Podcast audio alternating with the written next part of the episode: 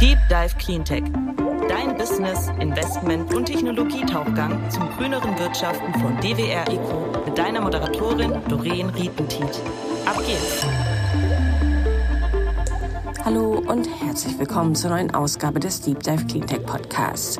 Damit wir in der Klimakrise nicht absaufen, tauchen wir wie immer mit euch in die Tiefen der Green Economy ein. Heute geht es um das Thema Solar.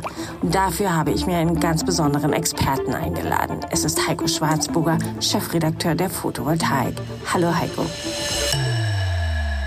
Ich bin äh, Heiko Schwarzburger, ich bin von Haus aus Ingenieur, studierter Ingenieur und äh, habe vor 35 Jahren als Fachjournalist für Energie äh, meine Laufbahn in den Medien begonnen und bin seit 20 Jahren vornehmlich mit Medien für die Solarbranche befasst und äh, seit 2013 Chefredakteur der Photovoltaik, eines B2B-Fachmagazins für die Installateure und äh, des englischen Kanals PV Europe, der sich auch mit dem europäischen Markt befasst. So heißt er eben auch bist du ja nun schon ganz lange dabei, wie sich das anhört, und hast die ganzen Ups und Downs auch der Solarindustrie äh, mitgemacht, würde ich mal behaupten. Wie schätzt du die Lage aktuell ein? Wo befinden wir uns gerade im Solarmarkt? Also wir hatten ja ein, ein äh, hervorragendes Jahr 2023. Wir haben mehr als 14 Gigawatt zugebaut. Das war also fast doppelt so viel wie im Vorjahr 2022. Also eine unglaublich hohe Nachfrage. Und äh, also eine sehr, sehr gute Entwicklung. Natürlich ist das auch mit Wachstumsschmerzen verbunden. Ja, zudem äh, die Nachfrage auch ganz wesentlich äh, generiert wurde durch die Krise in der Ukraine. Und äh, das brach allerdings zur Jahresmitte etwas ab, weil ähm, die Anlagen, die also mit dem, mit dem Krieg in der Ukraine zusammenhingen und 2022 schon beauftragt wurden, dann mehr oder weniger gebaut waren, waren oder wurden. Und äh, dann normalisierte sich der Markt etwas, vor allem im Privatsegment. Im gewerblichen Segment, also Unternehmen, die Sonnenstrom einsetzen, und, um ihre Energiekosten zu senken oder eben auch bei, bei Freiflächenkraftwerken, blieb die Nachfrage sehr hoch, also bis Jahresende und ist weiterhin hoch. Jetzt zum Jahresbeginn ist es im privaten Segment etwas ruhiger. Aber was ich von den Installateuren höre, ist, dass der Markt sich wieder normalisiert und die Nachfrage anziehen wird. Warum kam es dazu, dass die Nachfrage im privaten Segment niedriger ist? Weil die Module sind ja auf dem Niedrigstand, was die Preise angeht zumindest. Ja, ja, das ist interessant, weil äh, die, die hohe Nachfrage war ja generiert durch äh, die plötzlich explodierenden Energiepreise im, im, in der Folge der Invasion äh, der russischen Armee in der Ukraine äh, im Februar 2022. Plötzlich wollten alle Photovoltaiksysteme haben, vor allen Dingen eben Eigenheimbesitzer.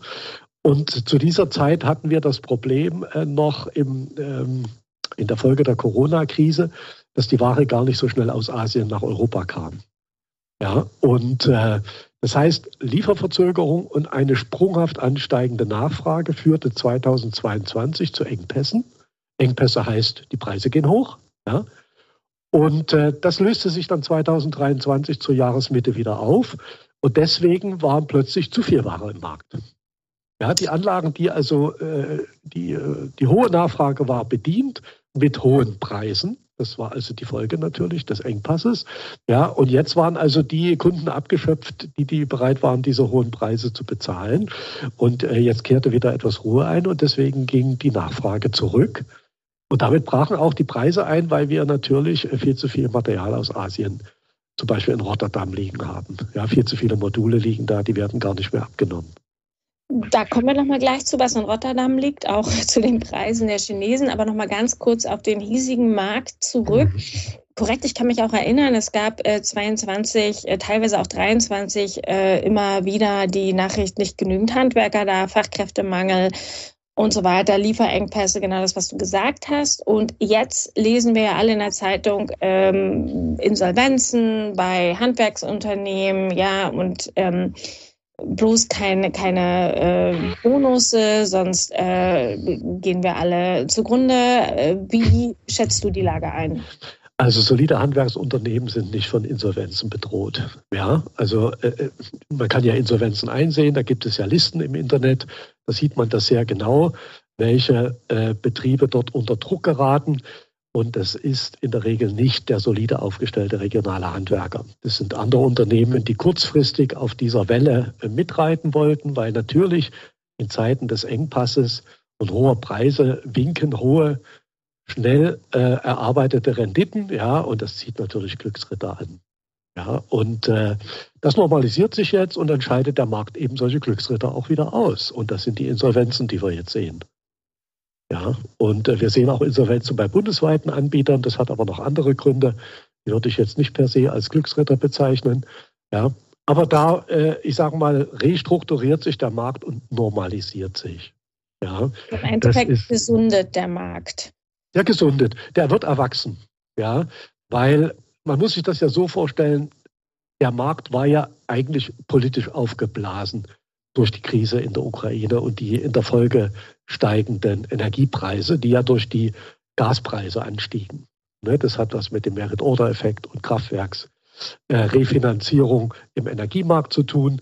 Das ist also keine Folge der Energiewende, sondern eine Folge der Gaskrise. Ja, und äh, so dass diese politischen Faktoren noch eine Rolle spielen. Jetzt gesundet der Markt. Wir kehren auch zu Preisen zurück, die äh, auf Vorkriegsniveau sind. Ja, und äh, jetzt ist eben solides Handwerk angesagt und keine überhitzten Installationen mehr, keine überhitzte Nachfrage. Und, und das ist also jetzt sozusagen die Seite, die das installierende Handwerk betrifft. Etwas anders sieht es natürlich dann auf der Seite der Produzenten aus. Genau, und die beklagen sich ja gerade, dass äh, sie gewisse Bonusse brauchen, um hier produzieren zu können. Ähm, wie siehst du die ganze Debatte, die da auch gerade stattfindet, äh, um etwaige Bonusse und generell auch, wie siehst du die äh, billigen äh, Modulpreise? Also die werden wir die über äh, werden wir die langfristig behalten oder ist das nur eine Frage der Zeit? Also man muss vielleicht erstmal verstehen, wie die Liefersituation sich bei, bei Solarmodulen, und wir reden ja vor allen Dingen über Solarmodule, weniger über Wechselrichter und über Speichersysteme, einfach weil die in der Wertschöpfung anders gelagert sind als Solarmodule.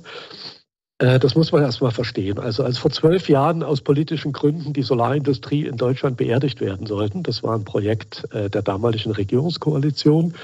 Ja, das hatte was äh, mit dem Unwillen zu tun, aus der Atomkraft auszusteigen und so weiter.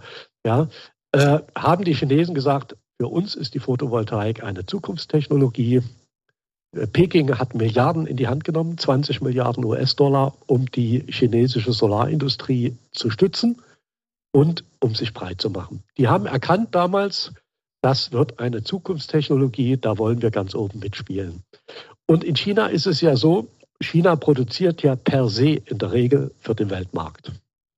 Ja, weil China eigentlich gar keinen Heimatmarkt hat, zumindest was Gebäude betrifft. Also in China wird ja Photovoltaik vornehmlich in Großkraftwerken vom Staat finanziert. Weil der gesamte Energiesektor in China ist ein staatlicher Markt. Also eigentlich gar kein Markt, sondern eigentlich nur ein Monopol des Staates. Und äh, die Industriekapazitäten bei den Solarmodulen sind derart aufgeblasen worden, dass man alle anderen Märkte auf der Welt mit versorgen kann. Jetzt haben die Amerikaner aber äh, gemerkt, dass Photovoltaik strategische Bedeutung hat in der Energieversorgung der Vereinigten Staaten. Ja, ist ja was, was wir eigentlich auch bemerken sollten, oder? Ich meine, wir das, was, wir, ja, was, ja auch, was ja auch in der Koalitionsvereinbarung der, der Ampelkoalition festgeschrieben ist. Ja. Und was übrigens auch im neuen EEG 2023 drinsteht, nämlich dass Photovoltaik äh, strategische Bedeutung hat, gleichrangig mit der Landesverteidigung. Ja. Ähm, aber Europa tut sich schwer mit äh, Schutzmaßnahmen nach dem Vorbild der Amerikaner. Und deswegen ist das für die Chinesen der einzige Markt, wo sie eigentlich noch Ware absetzen können, wenn der eigene Markt oder China als Land nicht genug Photovoltaikmodule abnimmt. Und das ist gerade ein Problem, weil China steckt in einer handfesten ökonomischen Krise. Ja, und äh, deswegen ist dort auch der Solarmarkt im letzten Jahr oder die Abnahme von Solarmodulen in China deutlich zurückgegangen. Ja. Und da herrscht also jetzt eine gnadenlose Überproduktion. Und den versuchen die chinesischen äh, Hersteller irgendwie zu kompensieren, indem sie verschleudern, was sie noch auf Lager haben. Und der einzige Markt, der offen ist und ungeschützt, ist Europa. Und deswegen gehört, haben wir jetzt Ja, ich habe auch schon gehört, dass Saudi-Arabien, Australien, also es gibt ja noch mehrere Märkte, die sagen, sie wollen äh, eine Diversifizierung ihrer äh, Solarindustrie, also sprich äh, nicht nur aus China. Äh, und wie kriegen wir das aber in Deutschland oder in Europa hin? Ja, das ist ja nur eine Frage des politischen Willens. Also erstmal haben wir ja eine, eine sehr starke Solarindustrie. Ja. Äh, trotz des Zusammenbruchs vor zwölf Jahren äh, haben sich ja etliche Hersteller äh, trotzdem etablieren können ja, und äh, sind konkurrenzfähig, aber nicht zu den Dumpingpreisen, mit denen die Chinesen äh, derzeit in Europa unterwegs sind. Also die Preise, die derzeit für Solarmodule aufgerufen werden, sind auch für chinesische Hersteller keine ökonomischen Preise. Es geht nur darum, wer bleibt am Ende übrig. Da wird in China im Moment kein einziges neues Werk gebaut für Solarmodule, weil niemand aus diesen Preisen die Rendite ziehen kann, um äh, zum Beispiel ein neues Werk aufzubauen. Das heißt, das auch das chinesische Solar oder die chinesische Solarindustrie ähm, bereinigt sich selber. Also auch da werden genau. am Ende nicht so viel übrig bleiben. Genau, und, und äh, der Druck, der jetzt auf die europäischen Hersteller entsteht, ist eigentlich ein Kollateralschaden dieses innerchinesischen Konfliktes. Ich nenne das mal so. Und man muss sich klar machen, das sind überhaupt keine ökonomischen Preise. Das sind nur Kampfpreise. Das hat also mit Wirtschaftlichkeit und einer nachhaltigen Wertschöpfungskette überhaupt nichts zu tun. Es werden in China sehr viele Modulhersteller verschwinden, verschwinden auch schon, die wir gar nicht kennen. Ja, weil die äh, dann über große Marken gebrandet werden und ihren Vertrieb dann über die bekannten Modulhersteller in Europa machen. Aber äh, die werden sang- und klanglos verschwinden. Ja, und das sehen wir auch schon. Und äh, das muss man sich klar machen, dass also auch die Chinesen jetzt unter dem Druck sind, eigentlich ihre Kapazitäten an die Bedürfnisse ihres einheimischen Marktes anzupassen. Und äh, man muss auch verstehen, ein Solarmodul, eine Solarmodulfabrik kann man theoretisch überall auf der Welt bauen. Das sind vollautomatisierte Fabriken, ja, äh, die mit einem relativ überschaubaren CapEx, also einer relativ überschaubaren Investition, sich überall auf der Welt etablieren lassen. In Australien, äh, du hast das gesagt, in Saudi-Arabien, äh, in Vietnam gibt es viele Werke. Indien baut seine Industrie auf, weil die Inder wollen traditionell sich unabhängig machen von chinesischer Ware. Das hat auch mit geopolitischen Konflikten zu tun in der Region. Die Amerikaner zeigen es. Es ist überhaupt kein Problem, weil äh, der Personalkostenanteil zum Beispiel bei einer Solarmodulfabrik liegt unter 10 Prozent. Das heißt, man kann das mit Robotern bauen, die Solarmodule. Und äh, das einzige Entscheidende ist eigentlich bei Zellen und bei Modulen der Energiepreis. Ja, und der ist ja in China durch den Staat extrem subventioniert, weil die chinesischen Unternehmen ja den Strom äh, zum Teil für zwei Cent bekommen und der kommt eben dann aus Kohlekraft und Atomkraft. Ja. So, das heißt, wir kaufen chinesische Solarmodule, die eigentlich mit erheblichen Emissionen hergestellt wurden. Und äh, wir nehmen in Kauf in Europa, dass diese, dieser Schiffstransport von Asien über, über drei Monate nach Rotterdam auch nochmal Emissionen erzeugt und reden uns ein, dass wir hier sauberen Strom erzeugen. Also das ist einfach Heuchelei. Und deswegen ist es nur sinnvoll, dem äh, Beispiel der Amerikaner zum Beispiel zu folgen, ja, und zu sagen, wir bauen jetzt eine eigene Industrie auf und äh, oder entwickeln sie weiter, indem wir sie schützen vor Dumpingpreisen. Es geht nicht darum, es geht nicht darum, äh, chinesische Konkurrenz auszuschließen. Überhaupt nicht. Ja, aber auch die Chinesen kommen mit 10 Cent pro äh, Watt Photovoltaikleistung nicht über die Runden. Die brauchen auch 22, 25 Cent. Und äh, in diesem Preissegment sind die europäischen Wettbewerber natürlich auch in der Lage mitzuhalten. Jetzt hat Amerika aber äh, mit dem IRA natürlich gewisse Subventionen da auch auf den Markt geschmissen. Also sprich, ähm, die Produktion wird ja bezuschusst, ja, das heißt, dass die Energiekosten auch zur Produktion selber nicht so teuer sind. Ähm, ist das auch ein Modell, was Europa äh, im Prinzip übernehmen könnte? Also man muss sich ja erstmal klar machen, Energiemärkte waren und sind immer politische Märkte. Es hat noch nie einen Markt irgendwo ein Land auf der Welt gegeben, was seine Energieversorgung dem freien Spiel der Marktkräfte unterworfen hat. Kraftwerksbau äh, hatte früher ganz viel auch mit Bergbau zu tun. Wir erinnern uns an, an die Steinkohle, an Ruhr und Saar, ja, die dann natürlich äh, erhebliche Folgekosten produziert hat, die der Staat übernommen hat. Das ist bei der Atomtechnik nicht anders. ohne staatliche Subventionen wäre Atomkraftwerke wären völlig undenkbar. Ja, und wenn man jetzt den Markt ändern will zu kleinteiligen, dezentralisierten Systemen, muss man die Industrie zumindest schützen vor Dumpingpreisen. Und das ist genau das, was die Amerikaner gemacht haben. Ja, die haben eigentlich gesagt, also ihr dürft weiterhin importieren, die Chinesen, ihr dürft auch Werke bei uns bauen, aber ihr müsst euch an vernünftige Spielregeln halten und nicht mit Dumpingpreisen äh, versuchen, euch da äh, ganz breit zu machen. Weil Dumpingpreise sind ja eigentlich in der EU auch verboten. Also das ist ja äh, eine kriminelle Handlungsweise eigentlich. Aber ja, wie kommen denn die Module dann trotzdem zu uns? Also ich meine, es hält ja keiner diese 10-Cent-Module auf. Die landen ja in Rotterdam. Ja, da, früher gab es ja mal die Diskussion über äh, Strafzölle. Die gab es auch mal eine Zeit lang. Ja.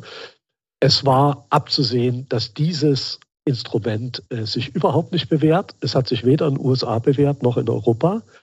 Der einzige, die einzige Möglichkeit, wirklich einen wettbewerblichen Markt zu etablieren, ist, die eigene Industrie zu stärken. Wer eine dezentrale Energiewende will, muss dezentrale Installationskapazitäten unterstützen und dezentrale ähm, Produktion und Werke der Komponenten.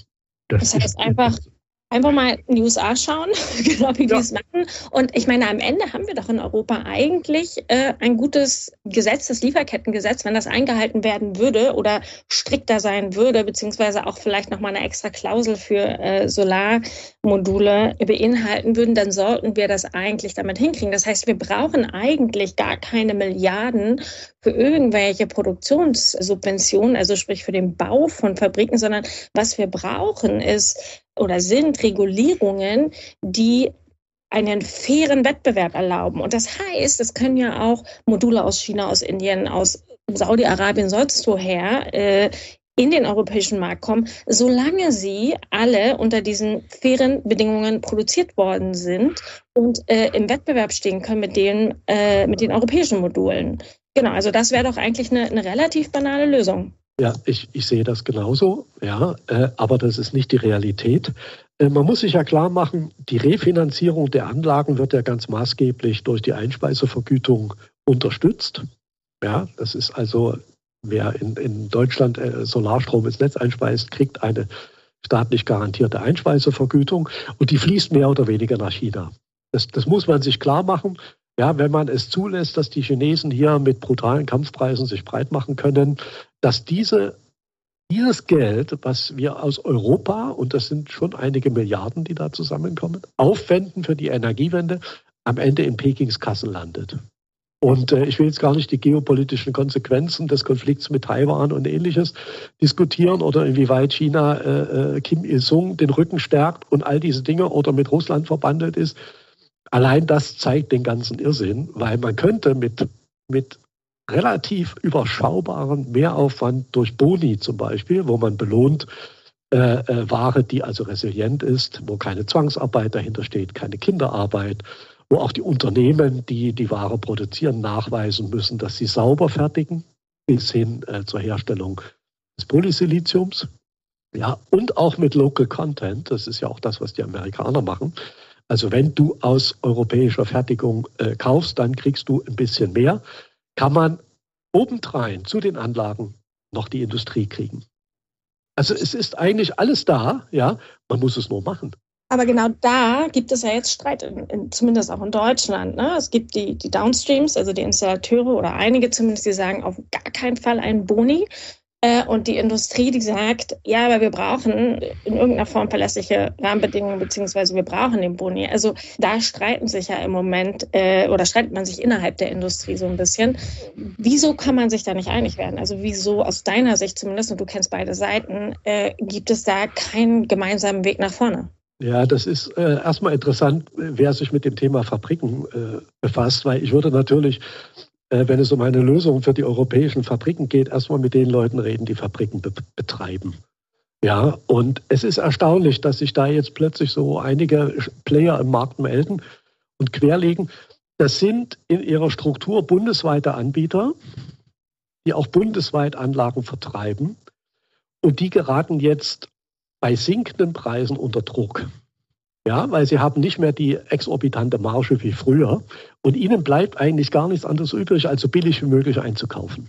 Egal, ob die Ware jetzt mit Zwangsarbeit hergestellt wurde oder ob da Atomstrom oder Emissionen aus Kohlestrom drinstecken. Weil diese bundesweiten Anbieter haben einen entscheidenden Wettbewerbsnachteil gegenüber dem regionalen Fachhandwerker. Und das sind überdehnte Lieferstrecken. Wenn man ein Team aus Berlin zum Beispiel nach Dresden schickt, um dort zu installieren, dann ist das einfach einen halben Tag auf der Autobahn und das ist unproduktive Arbeitszeit, die ja trotzdem bezahlt werden muss. Aber nochmal ja. kurz, kurz eingehakt. Du sagst, die kommen unter Druck wegen der billigen Module, aber eigentlich müsste die Marge doch höher sein, weil. Ähm Na, die, die, nee, die kommen nicht unter Druck wegen der billigen Module, die kommen unter Druck, weil die, weil die Kunden nicht mehr bereit sind, hohe Anlagenpreise, überzogene Anlagenpreise zu bezahlen. Ja, also wir hatten ja im, im äh, Sommer 2000 bis Sommer 2023 hatten wir Anlagenpreise, die doppelt so hoch waren wie 2021. Das war dieser kurzfristige Peak, der sich aufgrund der hohen Nachfrage ergeben hat durch die Ukraine-Krise und äh, die Engpässe bei der Lieferung. Jetzt kehren wir auf vernünftige Preise zurück. Ich sage mal 1500 Euro pro Kilowatt manchen Regionen, wo die Arbeitskraft vielleicht noch ein bisschen teuer ist, sind es da vielleicht 1,7, ja, aber nicht mehr 2,8 oder 3.000. Und äh, da bleibt also solchen bundesweiten Anbietern eigentlich nur die Marge möglichst billig einzukaufen, um irgendwie noch was zu retten. Der erste dieser Anbieter war ja Eigensonne, die sind im mhm. Dezember in die Insolvenz gegangen. EZ4 äh, war auch einer solcher bundesweiten Anbieter, die sind verkauft worden. Ja, äh, von denen hört man gar nichts mehr. Also da ist jetzt gerade eine Marktbereinigung im Gange, weil es ist ja so, das installierende Handwerk ist in Deutschland regional strukturiert, weil es ein ökonomisches Optimum gibt. Und das hat was mit Entfernungen zu tun. Wie weit muss der Monteur frühmorgens fahren, bevor er auf der Baustelle überhaupt erstmal effektiv tätig werden kann? Und das kann man mit bundesweit agierenden Montagetrupps einfach nicht abbilden. Wenn die einen halben Tag auf, auf der Autobahn sind und im Stau stehen, dann können die nur noch einen halben Tag arbeiten, aber kriegen natürlich einen vollen Tag bezahlt. Ja, aber es und gibt das gibt auch. die sich dann regional ihre Partner suchen, oder? Das ist was anderes. Das ist ein anderes Modell, ja. ja. Ähm, aber auch da ist ja die Frage, also wir sehen ja auch eine Segmentierung im regionalen Handwerk. Es gibt einige, die dann eigentlich nur noch verlängerte Schrauber sind für, für Auftraggeber, die ihnen die Ware zur Verfügung stellen. Es gibt aber eben auch Handwerksbetriebe, die einen eigenen Einkauf pflegen und die natürlich neben, ich sage mal, chinesischer Ware gerne auch noch europäische Ware haben, weil die Kunden das wollen, weil der Service zum Teil deutlich besser ist. Ja, heißt ja nicht, dass alle chinesischen Anbieter jetzt irgendwie unseriös wären oder so, überhaupt nicht. Da gibt es auch sehr, sehr gute und, und eingestandene Marken mit langer Erfahrung, ja, auf die man sich verlassen kann. Ja, aber die Vielfalt macht es ja am Ende, die einen gesunden Markt erzeugt. Und da braucht man eben unbedingt auch die Hersteller, starke Hersteller, die also auch in der Lage sind, ihre Produktionen zu erweitern. Die Wertschöpfung ist ja nun vielfältiger als jetzt nur ein Modul. Dazu gehören Zellen, Polysilizium Poly, äh, und so weiter ist diese Wertschöpfung, können wir die aufbauen? Ist die noch da? Wie können wir sozusagen auch, im, im, wenn wir das Ganze im Blick haben äh, und nicht nur die Modulproduktion, äh, sind wir da überhaupt noch wettbewerbsfähig in Europa? Also äh, Polysilizium kauft ja ein moderner Modulhersteller oder Zellhersteller in Norwegen. Ja, also äh, das, es gibt ja solche Kapazitäten bereits, ja. Oder Wacker Chemie in Sachsen hat es ja überhaupt erstmal äh, entwickelt seinerzeit, das Verfahren vor 25 Jahren oder 30 Jahren, äh, äh, Silizium zu Wafern zu machen. Und äh, es ist eine Frage des politischen Willens. Ich bin fest überzeugt, wenn die Kunden die Wahl haben, ein bisschen mehr zu kriegen und sie kaufen lokal bis hin zur Zelle, dann äh, werden wir die Kapazitäten kriegen. Und das ist auch von dem Kapitaleinsatz, den man braucht, ist das gar nicht so viel. Ja? Also man muss eigentlich den Investoren nur einen Markt anbieten, der zuverlässig ist. Und unter den derzeitigen Kampfpreisen wird natürlich niemand in eine Gigawattfabrik äh, investieren. Und das haben wir ja gesehen. Ne? Ich meine, einige Player haben ja jetzt ihre, ihre äh, Planung erstmal zurückgestellt, bis, bis der Markt sich wieder normalisiert hat. Ja. Ähm, und man braucht keine, keine, keine Millionen in die Werke zu stecken oder, oder Milliarden jetzt von Staatsseite, sondern wenn man den Markt entsprechend strukturiert durch Boni, dann kriegt man das automatisch alles mit. Also die Industrie kommt dann mehr oder weniger von selbst, weil die Rahmenbedingungen für Investoren günstig sind, zuverlässig. Man kann dann auf diesem Markt bauen für die nächsten 10, 20, 30 Jahre und dann lohnt sich auch ein Werk. Was glaubst du passiert, wenn politisch keine Bedingungen für den Markt geschaffen werden? Ja, also die Regularien offen bleiben, wie sie sind. Ähm, was passiert dann?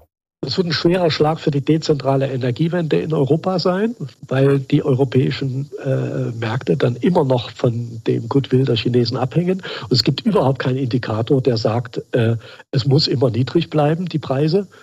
Ja, so wie der chinesische Markt anzieht und deutlich mehr äh, Ware abnimmt sozusagen, oder der, der chinesische Staat, besser gesagt, äh, mehr investiert in große Solarkraftwerke, kann es auch eine Verknappung geben und dann gehen die Preise genau in die andere Richtung. Ja, und äh, das alles bleibt sozusagen noch vage, das alles bleibt irgendwie ein Lotteriespiel, äh, wenn Europa nicht sagt, oder Deutschland als wichtigster Standort äh, der Industrie, äh, wir halten dagegen und wollen hier einen vernünftigen Markt entwickeln, der sich beruhigt, der zuverlässig in der Lage ist, 22 Gigawatt im Jahr tatsächlich auch zu installieren. Wir hatten im letzten Jahr 14 Gigawatt. Ich glaube nicht, dass wir es in diesem Jahr wieder schaffen. Aber das politische Ziel sind ja eigentlich 22 Gigawatt. Ich glaube ab 25 oder so, 2025.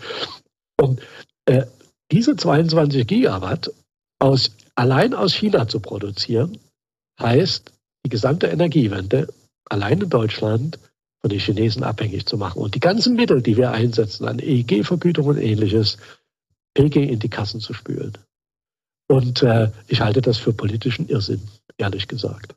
Jetzt gibt es ähm, hier und da auch Experten oder Meinungen, die sagen, ja, was soll man hier in, in Europa eine, eine, also eine Solarindustrie aufbauen, ehe wir auf diese 100 Gigawatt kommen, die China jetzt schon heutzutage produzieren. Da vergehen Jahre, das kriegen wir nie hin. Und ähm, überhaupt, wer, wer sagt denn, dass wir nicht einfach alles importieren können, ist doch viel einfacher, anstatt jetzt hier irgendwas aufzubauen. Ähm, was würdest du dem entgegenstellen? Ja gut, wenn man Arbeitsplätze vernichten will in Deutschland, dann ist das die richtige Haltung. Ja, das muss man aber auch ganz klar sagen, dass man das will. Weil der Zusammenbruch der, der Solarindustrie vor zwölf Jahren, der erste, der ja politisch bedingt war durch die äh, überschnelle Reduktion der EEG-Umlage, führte zu einer Deindustrialisierung, vor allem im Osten, wo ja die, die Solarfabriken entstanden waren. Und da sind äh, fast 100.000 Menschen dann sozusagen in die Arbeitslosigkeit gegangen. Und jetzt haben wir wieder eine starke Industrie. Und da kann man natürlich sagen, okay, wir wollen die nicht, wir wollen die platt machen. Also äh, die Worte sind ja das eine und die Fakten und die Effekte sind ja das andere. Ja, und das muss man sehen. Ja, man muss sich klar machen, okay, wenn wir diese Industrie nicht wollen, dann schicken wir die Leute nach Hause. Bei Automobilen wird ja immer ganz anders argumentiert. Wir brauchen eine starke deutsche Automobilindustrie. Ja, natürlich brauchen wir. auch für Subventionen reingesteckt, ne? um die hier Natürlich. Zu und das ist ja auch vollkommen richtig. Und die Leute sind bereit, auch sogar ein bisschen mehr zu zahlen, wenn sie ein deutsches Auto kaufen. Weil ohne diesen starken Heimatmarkt in Deutschland äh, könnte VW auch nicht in China äh, erfolgreich sein oder in den USA oder wo auch immer. Ja. Und da diskutiert keiner rum. Und bei der Photovoltaik soll das plötzlich alles anders sein. Das hat mir bisher noch niemand erklärt. Interessant. Das heißt, du bist zuversichtlich, ähm, dass sich Europa, dass sich die deutsche Politik äh, richtig entscheidet und die richtigen Weichen stellt, dass wir hier eine Industrie auch weiterhin ähm, aufbauen bzw. haben werden und auch sicherheitspolitisch da die richtigen ähm, Wege gehen? Also wenn wir Politik machen, dann äh, muss das ja einen Grund haben. Und äh, Deutschland ist ein Industrieland und wir brauchen Industriearbeitsplätze, um unseren Wohlstand zu erhalten. Und da zählt für mich äh, die Energiewende, also nicht nur die Photovoltaik, da zählt auch die Windbranche, da zählt die Wärmepumpen und so, alles diese Dinge zählen für mich dazu. Ja, und äh, die derzeitige politische Konstellation lässt das eigentlich zu, wenn bestimmte Widerstände aufgegeben werden. Ja, ähm, und ich sehe es, ich sehe es als möglich, ich sehe es als sinnvoll und ich sehe also überhaupt keinen Grund, warum man es nicht machen sollte. Da du gerade Wärmepumpe erwähnt hast, nochmal eine abschließende Frage. Noch reden wir über Solar, aber trifft das gleiche Schicksal, was die Solarindustrie im Prinzip getroffen hat, nicht irgendwann auch demnächst die Wasserstoff- oder grüne Wasserstoffindustrie, die Wärmepumpenindustrie, ähm, ja, Batterieindustrie und so weiter. Also wenn wir nicht jetzt auch am Beispiel der Solarindustrie die Weichen richtig stellen, das ist doch nur eine Frage der Zeit. Oder täusche ich mich da? Die, ganze, die ganzen wichtigen Industrien kommen zurück. Ja, wir sehen das bei Mikrochips. Ja, da ist ja gerade eine Riesendebatte, was Subventionen betrifft. Und, und äh, die neuen Werke von Intel oder wie auch immer, äh, oder das große Werk von Bosch in Dresden, ja, 400 Millionen wurden da investiert, da gab es auch staatliche Unterstützung. Das sozusagen zu fördern, das ist Wirtschaftspolitik. Und dafür haben wir ein Wirtschaftsministerium und dafür hat Deutschland sehr viel Steuergeld, um das sinnvoll für unsere Wirtschaft einzusetzen. Wir sehen in fast allen strategischen Branchen, dass die Industrie zurückkommt. Es ist also ein Trend der Regionalisierung von, von äh, äh, Industrien. Ja, nicht mehr China ist die Werkbank der ganzen Welt, sondern überall entstehen kleine Werkbänke. Und das, da ist ja die Solarindustrie nur ein Teil davon. Und auch die Wärmepumpenhersteller haben ja starke Produktion bei Fiesmann, bei Weiland. In Österreich gibt es sehr viele Produzenten. Und ich höre immer wieder das Argument, naja, die Chinesen haben so große Werke und, und 100 Gigawatt Fertigungskapazität. Und darum geht es ja gar nicht. Die Chinesen haben so große Werke, weil sie die ganze Welt glücklich machen wollen. Ich glaube, dass es in Europa ein Optimum auch für Hersteller gibt von Solarmodulen, die vielleicht mit 500 Megawatt im Jahr völlig auskommen und wirtschaftlich hoch profitabel sind. Das, wir brauchen gar nicht, wir brauchen gar nicht die Gigawatt-Fabriken. Das sehe ich noch nicht. Ich sehe eher, dass, dass mit, dass mit äh, sehr hochwertigen Produkten, Glas-Glas-Module oder auch Module mit äh, äh hinterlegten Wärmetauscher. Ich war gerade bei einer Firma in Dresden, habe mir das angeguckt, wo also Strom und Wärme vom Dach kommen. Das sind ganz kluge Lösungen, ja, äh, da geht es einfach nicht um ein Glasfolienmodul. Das wird auch in Zukunft möglicherweise aus China kommen. Ja, aber diese hochwertigen Dinge, die dann vielleicht auch eine Garantie über 30 Jahre kriegen und nicht nur über 20 Jahre und die dann eben bei ganz speziellen Anwendungen auch in der Architektur zum Zuge kommen, die können wir aus Europa heraus produzieren. Und da wird es ein Optimum bei der Werksgröße geben. Und nicht 5 Gigawatt. Das sehe ich gar nicht. Überhaupt nicht. Gibt es keinen Bedarf. Das heißt, wenn ich dich jetzt richtig verstehe, wir müssen auf Innovation wieder setzen. Wir müssen schauen, dass wir ein paar Jahre voraus sind, dass wir in Technologien investieren und auch Forschung und Entwicklung investieren, äh, mit denen wir immer ein bisschen auch die Nase vorn haben. Da gibt es ja einige Beispiele, wie ich glaube Oxford, Nextwave, Sunmax und so weiter. Ähm, das heißt, dort wirklich schauen, dass wir weiter vorankommen und dann wird der Rest sozusagen auch von alleine äh, sich geben. Ja, die, die chinesische Technologie, äh, gerade jetzt Topcon-Zellen zum Beispiel oder eben äh, äh, andere äh, moderne Zellformate, ja, die wurden ja zum Teil am Fraunhofer ISE in Freiburg entwickelt und auslizenziert. Also technologisch haben wir da nach wie vor die Nase vorn, weil es eine ganz starke Forschung gibt. Ja, und auch bei Sondermodulen hat Europa die Nase vorn. Und das ist nicht nur deutsche Hersteller, da gibt es ganz äh, interessante Anbieter aus dem Baltikum, aus Polen, aus Italien, aus der Slowakei, Glas-Glas-Module. Ja, also da tut sich sehr, sehr viel. Ich sehe da eher Europa sozusagen im Verbund und, und jetzt äh, weniger nur Deutschland. Und das geht ja bei der Leistungselektronik und bei Batteriesystemen geht es ja noch weiter. Da ist ja noch viel mehr Krips drin. Ja, und da haben wir ja starke Hersteller. Also die, die Situation ist extrem gut. Ich danke dir, Heike, für das Gespräch.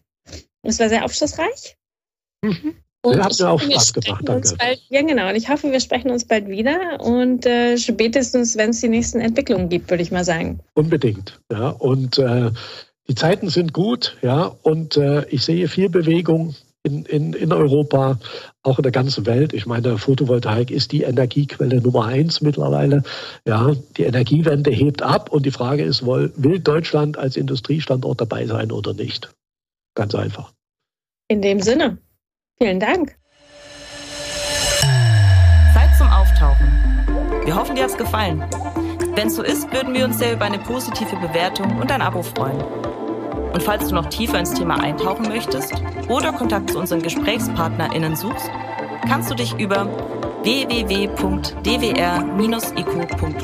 ganz einfach bei uns melden. Dieser Podcast wird von DWR Eco produziert, deiner internationalen Cleantech-Beratung für Markt- und Geschäftsstrategien, Politik, PR und Kommunikation.